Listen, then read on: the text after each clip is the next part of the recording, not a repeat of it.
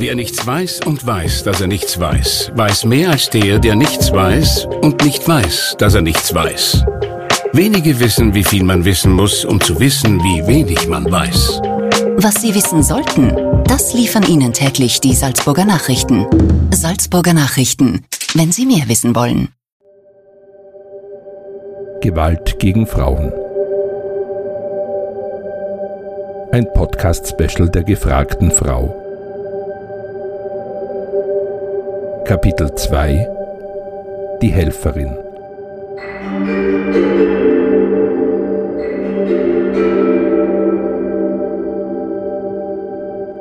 In der ersten Folge unserer Spezialstaffel zu Gewalt gegen Frauen haben wir mit Clara gesprochen.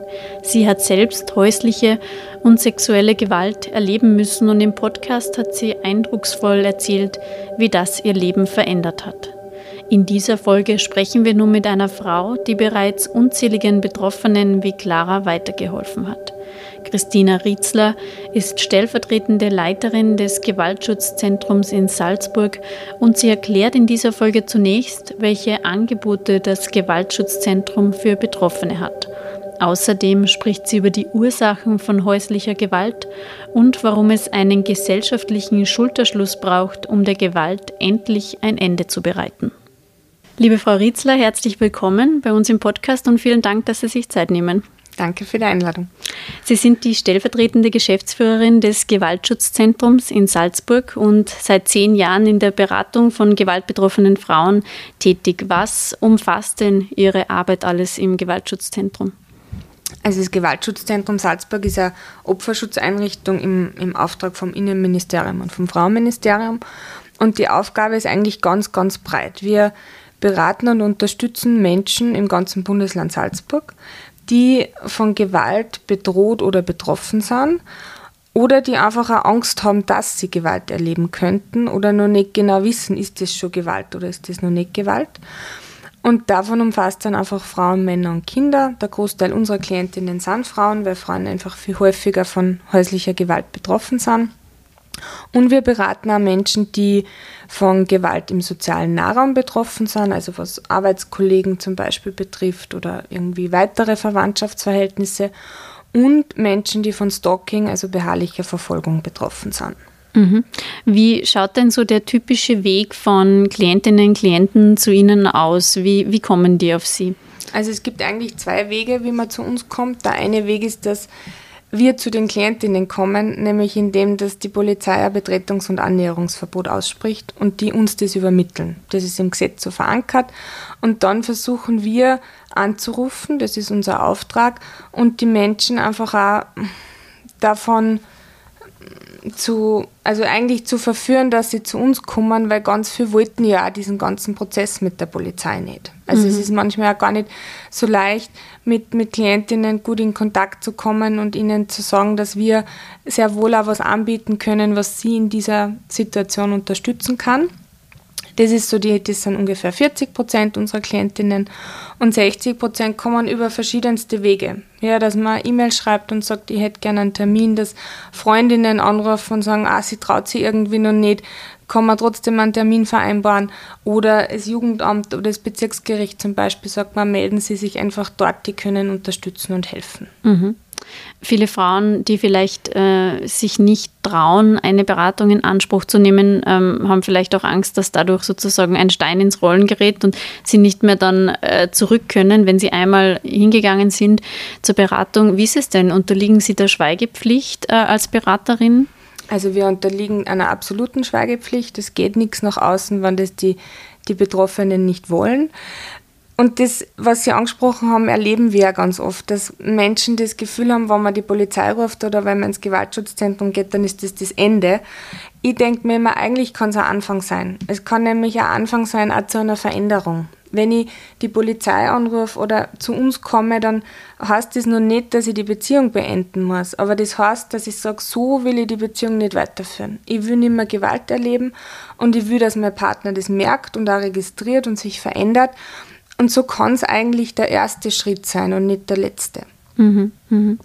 Mit welchen Geschichten oder Problemen kommen denn die Frauen üblicherweise? Also Sie haben es jetzt eh schon angesprochen, es geht natürlich ähm, um Gewalt in der Beziehung, aber ähm, wann ist denn so der Punkt, äh, wo viele sagen, eben so möchte ich nicht weitermachen? Der Punkt ist einfach ganz unterschiedlich. Ja, für viele Frauen ist leider Gewalt an der Tagesordnung. Die haben das als Kind schon erlebt, dass das einfach normal ist, weil sie das bei den Eltern schon so gesehen haben. Und andere Frauen rufen aber an und sagen, ich habe das Gefühl, ich wäre so isoliert und kontrolliert. Ist das denn schon Gewalt? Und Gewalt fängt eben so früh an und baut sich dann ständig auf. Und gerade die psychische Gewalt ist was, die man oft nicht erkennt, wo man oft da irgendwie verwechselt mit dem, dass es irgendwie die große Liebe ist oder auch dieses Wort Eifersucht. Ja, Eifersucht ist ein gesundes Gefühl, das gehört auch dazu zu einer Beziehung. Aber wenn es in so ein Besitzdenken abdriftet und jemand sagt, ich will nicht, dass du mit irgendwelchen männlichen Personen einen Kontakt hast, dann ist das keine Eifersucht, dann ist das ganz klar ein kontrollierendes Verhalten und im Grunde Gewalt. Mhm. Das ist auch etwas, das wir in den anderen Podcast-Folgen immer wieder ähm, besprochen haben oder besprechen, ähm, das Thema psychische Gewalt eben. Das heißt, Sie beobachten das auch, dass viele Frauen erst dann kommen, wenn er wirklich zugeschlagen hat. Das ist ja irgendwie so in die Köpfe, glaube ich, verankert. Ja? Oder auch, dass, wenn man nachfragt, ähm, ob sie verletzt waren, dann glaubt man immer, das muss irgendwie eine große Verletzung sein oder irgendwie schon Blut geflossen sein. Aber eine Verletzung ist im Grunde auch ein blauer Fleck. Und Gewalt ist eben auch ganz, ganz, ganz viel mehr, was juristisch schwer zu, zu fassen ist, aber was genau die gleichen Auswirkungen hat. Und das ist einfach das Fatale daran, dass psychische Gewalt so oft ein bisschen verharmlost wird, aber dass, wenn man sich überlegt, dass man ständig beschimpft wird, erniedrigt wird, einem gesagt wird, du kannst nichts, du bist nichts, du schaffst es ohne mich sowieso nicht, dann macht man damit das Selbstwertgefühl kaputt. Und das ist das, was häusliche Gewalt, worauf es abzielt sozusagen, dass man jemanden wirklich unterdrückt und erniedrigt. Und es funktioniert durch psychische Gewalt. Ein blauer Fleck geht wieder weg. Aber diese Beschimpfungen, auch wenn man als Schlampe oder Hure bezeichnet wird in einer Beziehung, ja, das macht natürlich ganz viel mit einem. Mhm, mhm. Sie erarbeiten dann mit den Frauen im Gewaltschutzzentrum Strategien, wie sie sozusagen umgehen können mit dieser Situation. Wie kann denn eine solche Strategie zum Beispiel aussehen? Also es ist einfach ganz unterschiedlich. In welcher Situation befindet sich jemand? Das ist gerade eine Akutphase. Da ist es natürlich in einer Akutsituation ganz wichtig, dass man die Polizei zur Hilfe ruft. Das sind diejenigen, die sofort unterstützen können, zum Beispiel mit einem Betretungs- und Annäherungsverbot, sodass einmal 14 Tage Ruhe einkehrt und einmal Schutz hergestellt ist. Eine andere Strategie ist einfach ähm, einmal für sich selbst zu definieren, dass das, was man erlebt, Gewalt ist und das ist nicht leicht. Ja, weil sich selber einzugestehen, dass man einen Partner zu Hause hat, der übergriffig ist, ist eines der schwersten Dinge. Und das auch nur nach außen zu transportieren und wem Fremden zu sagen, ist noch schwerer. Aber ich glaube, mit dem Bewusstmachen, dass es so ist, ist einmal der wichtigste Schritt getan. Und dann, glaube ich, ist schon wichtig, dass man dem Gegenüber, dem Partner vermittelt, dass man das so nicht mehr will. Ja, also dieses Nein sagen, Grenzen setzen, so wie das im, im Fachjargon heißt, ist irrsinnig schwierig. Aber wenn man irgendwann selber glaubt, man ist selbst schuld an dieser Situation und das wird einem ganz oft eingeredet, dann ist dieses Stopp und Halt sagen was Schwieriges, aber was extrem Wichtiges. Und auch zu versuchen, dass es vielleicht auch im, im Gegenüber da eine Verhaltensänderung geben kann. Manchmal ist das möglich, manchmal ist es aber auch nicht möglich. Und manchmal bleibt einfach auch nur die Trennung. Und es gibt einfach auch zusätzlich dazu ganz viele rechtliche Maßnahmen, die man gemeinsam überlegen kann. Das ist nie ein Muss, ja, das sind Optionen, die man hat. Und wir versuchen einfach Wege aufzuzeigen und jede betroffene Frau, jeder betroffene Mann muss dann einfach selbst entscheiden, was ist für mich in Ordnung, was kann ich denn schon gehen. Und es ist, ich vergleiche es immer, jeder, der schon mal eine Beziehung beendet hat, auch die nicht von Gewalt geprägt war. Allein das fällt ja schon so schwer. Mhm. Ja, also es ist einfach, man hat diesen Menschen gern, man hat irrsinnig schöne Zeiten erlebt wahrscheinlich und der ist nicht nur schlecht. Ja, der ist ein Mensch, dem man vertraut hat, mit dem man vielleicht Kinder hat, dem man geheiratet hat Und da versucht man immer die schlechten Dinge ein bisschen hint anzuschieben und sie an die schönen festzuhalten, so wie wir ja alle im Grunde sind. Und dann kann es aber einfach sein, dass sich dadurch nichts ändert. Mhm, mhm. Wie ergeht es denn den Frauen, wenn sie mit einer wildfremden Person über ihren wirklich höchstpersönlichen Lebensbereich sprechen? Ich kann mir vorstellen, dass man da auch extrem viel Geschick und Empathie braucht, um überhaupt etwas erreichen zu können in der Beratung, oder? Also das Um und Auf ist einfach, dass man eine Beziehung aufbauen kann, eine professionelle Beziehung, in der es ganz viel um Respekt geht darum geht, dass man ernst genommen wird, darum geht, dass man nicht irgendwie gesagt kriegt, was man tun soll, sondern einfach die Möglichkeiten dargelegt bekommt. Und das ist einfach was, was aufgebaut werden muss. Das ist noch am Telefonat, ähm, kann das auch schon geschehen, ja, weil einfach das Wichtigste ist, dass man versucht zu verstehen, was ist dem Betroffenen in der Situation wichtig. Ja, mhm. und wenn eine Betroffene erzählt, dass sie ihm unbedingt eine Chance geben will, dann ist wichtig, dass man gemeinsam überlegt, okay, wie kann diese Chance ausschauen und wie kann es vielleicht weitergehen. Und wenn jemand sagt, nein, ich will mich aber trennen und scheiden lassen, dann ist wichtig, dass man diesen Prozess begleitet. Also, dass man die Betroffenen dort erreicht, was ihnen gerade wichtig ist. Mhm. Viele Frauen schämen sich ja dafür, was ihnen passiert ist. Deswegen gehen sie vielleicht auch lange nicht ähm, damit zur Beratung oder erzählen es auch möglicherweise den eigenen Freundinnen nicht. Wie kann man ihnen denn das Gefühl geben, dass sie sich nicht schämen müssen?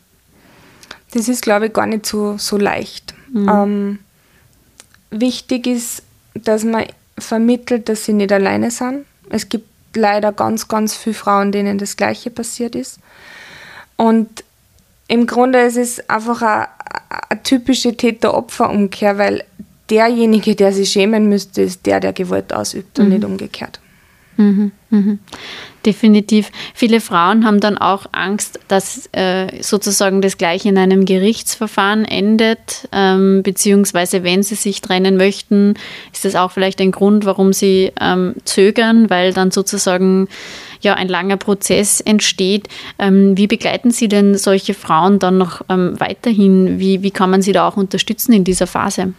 Also ich verstehe das, dass niemand irgendwie zur Polizei oder zum Gericht gehen will. Das ist die letzte Option sozusagen.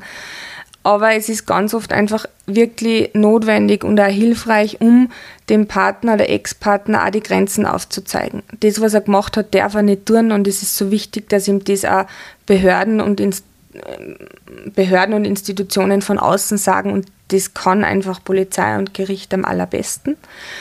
Wir unterstützen durch diesen gesamten Prozess. Also egal wie lange ein Verfahren dauert, egal ähm, wie lange die Scheidung dauert, wir sind einfach da. Wir gehen gemeinsam durch, wie sowas funktioniert, wie dieses Verfahren abläuft, was da für Fragen kommen. Ähm, und im Strafverfahren zum Beispiel gibt es ja die Prozessbegleitung. Das heißt, da wird man unterstützt von uns und auch von Rechtsanwältinnen oder Rechtsanwälten über uns, die wirklich die, die Opfervertretung übernehmen und im Verfahren für die Rechte der Betroffenen einstehen. Mhm. Äh, Sie haben ja schon vorhin erzählt im Vorgespräch, dass Sie ja ähm, hunderte, tausende Klientinnen pro Jahr betreuen im Gewaltschutzzentrum. Äh, wie sind Sie denn zu diesem Job gekommen? Was hat Sie dazu bewegt, ähm, in der Beratung von Frauen, die von Gewalt betroffen sind, tätig zu werden? Also ich habe Rechtswissenschaften studiert und es war irgendwie gleich einmal klar, dass es darum geht, Menschen zu unterstützen, die das selbst einfach in der Situation nicht kennen. Und ich habe dann auch ein Praktikum im Gewaltschutzzentrum machen können und bin dann so vor über zehn Jahren dort gelandet und habe dann noch die, die FH für soziale Arbeit gemacht, weil einfach dieses juristische in Kombination mit dem sozialarbeiterischen, das ist, was unsere Arbeit ausmacht. Das ist keine Rechtsinformationsweitergabe, da geht es um viel, viel mehr.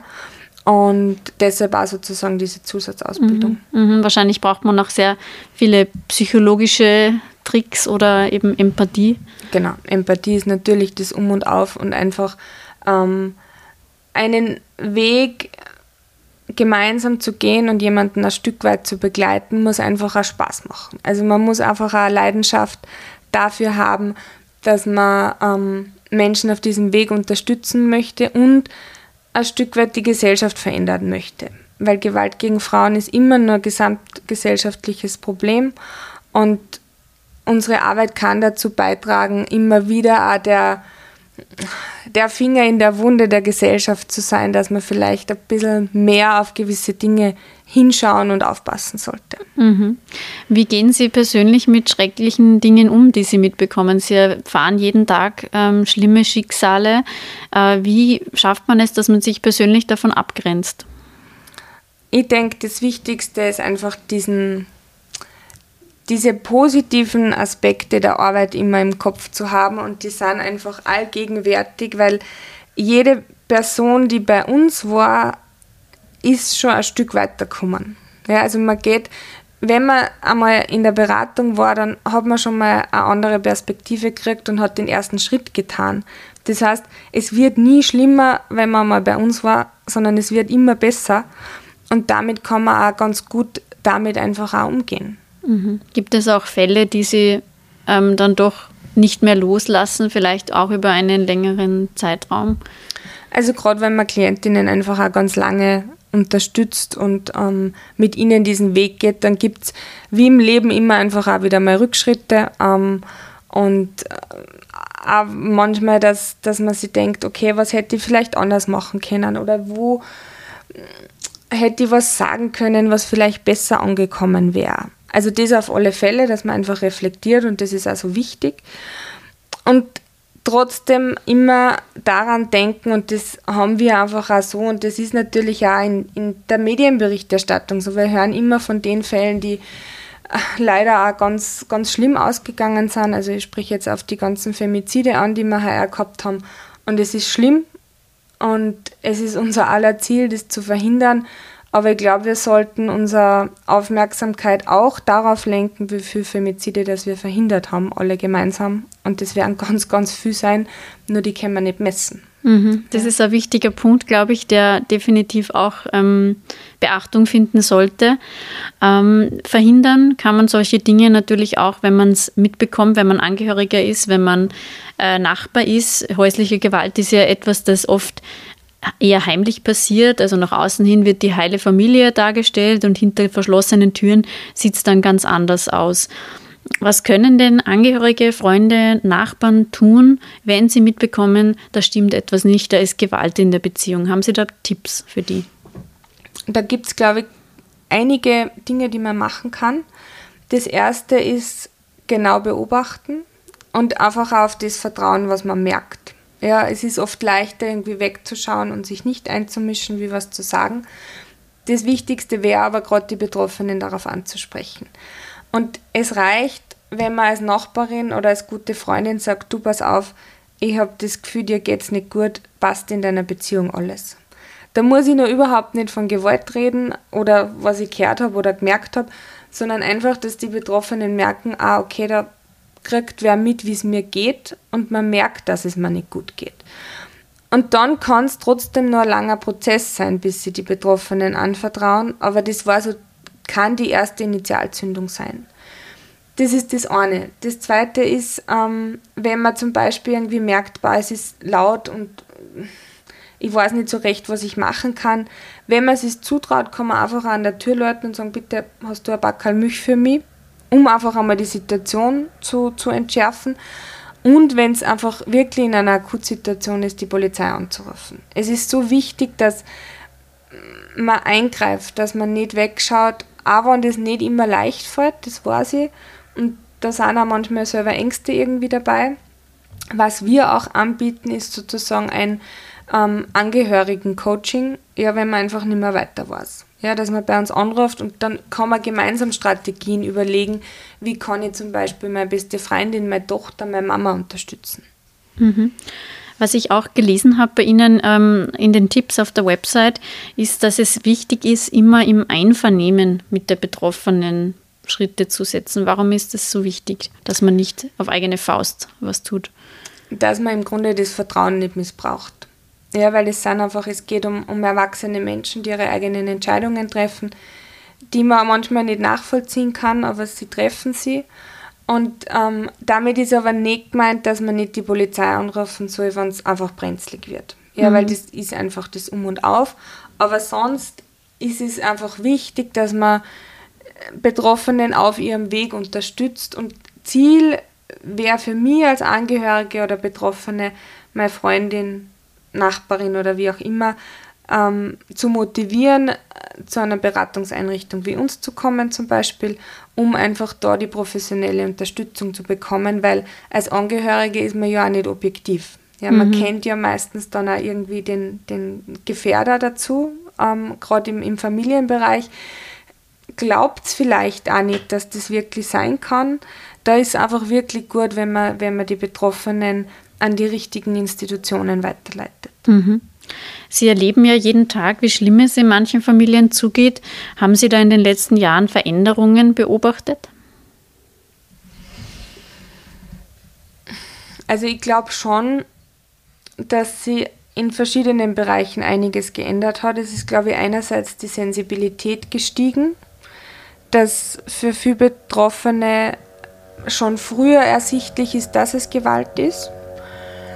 Es ist aber auf der anderen Seite, gerade jetzt auch in der, in der Pandemie zum Beispiel, irgendwie rauskommen, dass Frauen wieder zu ihren traditionellen Rollenbildern auch zurückkehren, dass man einfach für die Familie hauptsächlich zuständig ist, für den Haushalt. Und wenn das so im Vordergrund steht, dann ist es einfach auch noch schwieriger, da irgendwie rauszukommen, weil das sozusagen der, der Lebensinhalt ist. Und das ist jetzt völlig ohne Wertung gemeint, sondern man sieht einfach, dass es schon einen Rückschritt gibt wieder in patriarchale Rollenverständnisse. Wie mhm. soll Frau sein, wie soll Mann sein? Da glaube ich, gehen wir zwar immer wieder einen Schritt vor, aber doch auch immer ein paar irgendwie wieder zurück. Mhm. Ähm, sind Sie da manchmal auch persönlich frustriert, sage ich jetzt mal, dass die Gesellschaft so bisschen unverbesserlich ist manchmal? Natürlich denke ich immer, also Geduld ist manchmal nicht ganz meine Stärke, denke ich mir, es könnte einfach viel schneller sein und ich will eigentlich nicht mehr da sitzen müssen ähm, und über das Thema reden. Aber so schnell geht es einfach nicht. Also ich denke mal, wir sind trotzdem auf so einem guten Weg, weil wenn man sich überlegt, die, die Vergewaltigung in der Ehe war bis 1989 nicht einmal strafbar. Das ist noch nicht so lange her. Also mhm. ich glaube, wir müssen Geduld haben, wir müssen alle zusammenarbeiten und was ich schon auch bei dem Thema so wichtig finde, es ist und bleibt irgendwie leider ein Frauenthema. Und es wäre so wichtig, dass Männer einfach auch aufstehen und sagen, na, wir Männer sind nicht so, weil das wird manchmal schon vermischt. Also natürlich ist es so, dass Gewalt gegen Frauen hauptsächlich von Männern ausgeht, aber es sind nicht alle Männer gewalttätig. Mhm. Ja, und genau die braucht man einfach auch, die sagen so, und ich will auch nicht, dass das passiert. Mhm. Ja, und das fängt an, wenn man am Stammtisch irgendwelche sexistischen Witze hört, dass man sagt, du, pff, so wie du über deine Freundin redest, ist vielleicht nicht ganz die feine Art. Also es braucht uns einfach alle, um da Schritte weiter vorzukommen. Mhm.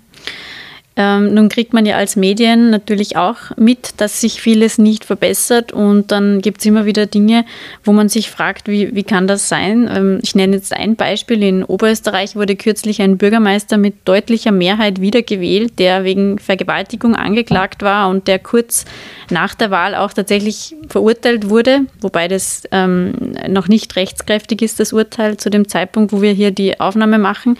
Trotzdem, man würde ja meinen, dass wenn jemand wegen einer solchen Tat im Verdacht steht, dass der sicherlich keine Wahl gewinnen kann. Ähm, verschließen da die Österreicherinnen und Österreicher ganz gern die Augen vor solchen Dingen oder wie kann man sich das erklären? Also ich glaube, es gibt mehrere Ursachen dafür. Ein großes einfach die, dass es ganz viele Mythen gibt, vor allem über sexuelle Gewalt. Ähm, wie Frauen sein zu haben, die das erlebt haben. Und wenn man dann jemanden hört, die vielleicht nicht ganz in dieses Opferschema passt, dann sagt man gleich, das kann nicht so sein. Und ich meine, ich denke mir ja zum Beispiel, wenn man sich den Fall Harvey Weinstein anschaut, wie lang dieses System funktioniert hat und wie lang das es dauert hat, bis man den Frauen dann wirklich auch geglaubt hat. Und das ist schon so eine, Grundproblematik, dass leider immer nur in den Köpfen vorherrscht, wenn eine Betroffene das erzählt und manchmal auch nach einiger Zeit erst erzählt, weil es so schwer fällt, dass man von vornherein eher sagt, nein, ich glaube ja erst dann, wann richtig klar ist, dass das so war. Und dieses dieser Vertrauensvorschuss für die Opfer meistens nicht da ist. Mhm. Warum ist das so? Warum vertraut man einen möglichen Täter dann mehr als einem möglichen Opfer?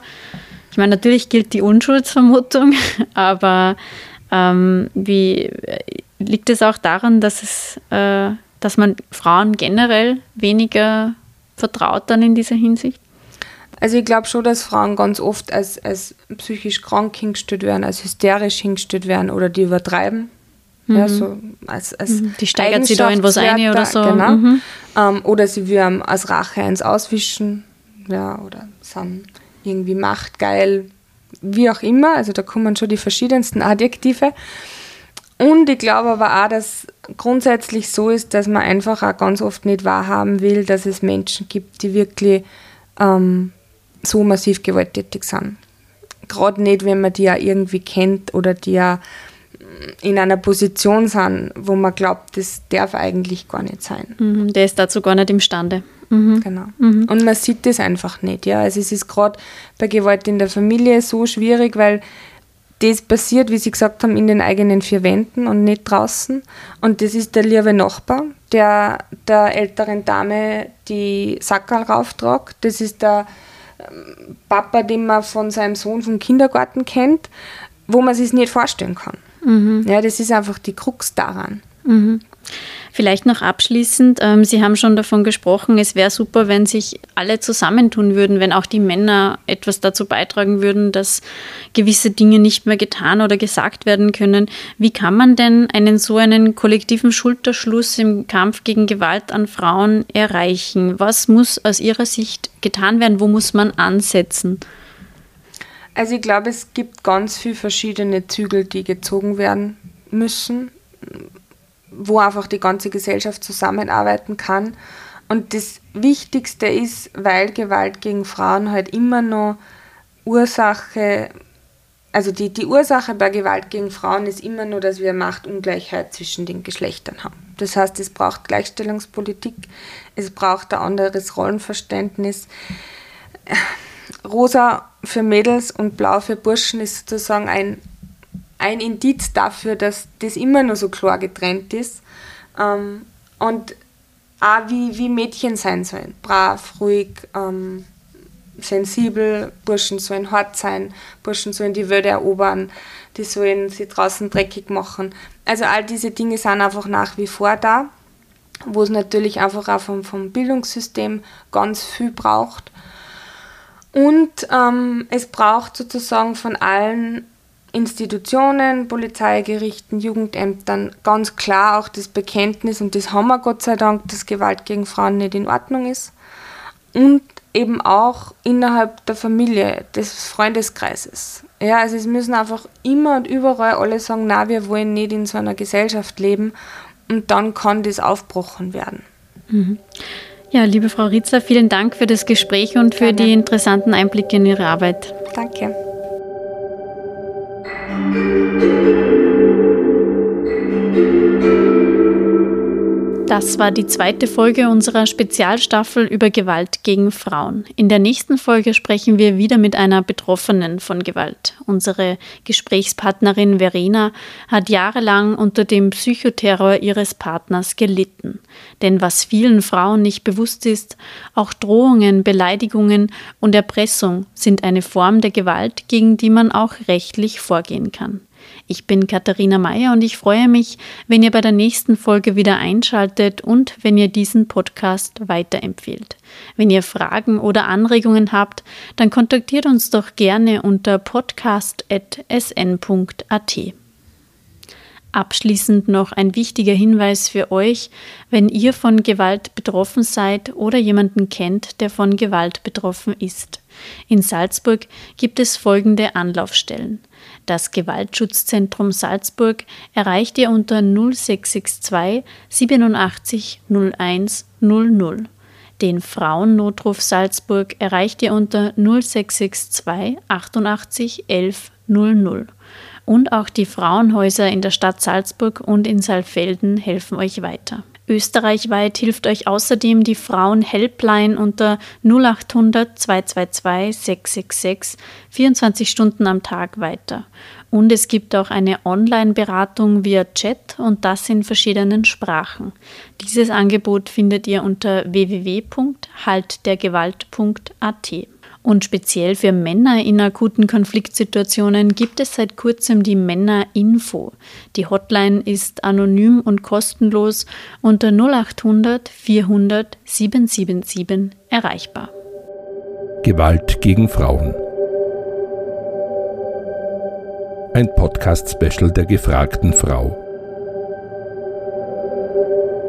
Kapitel 2 Die Helferin. Thank you.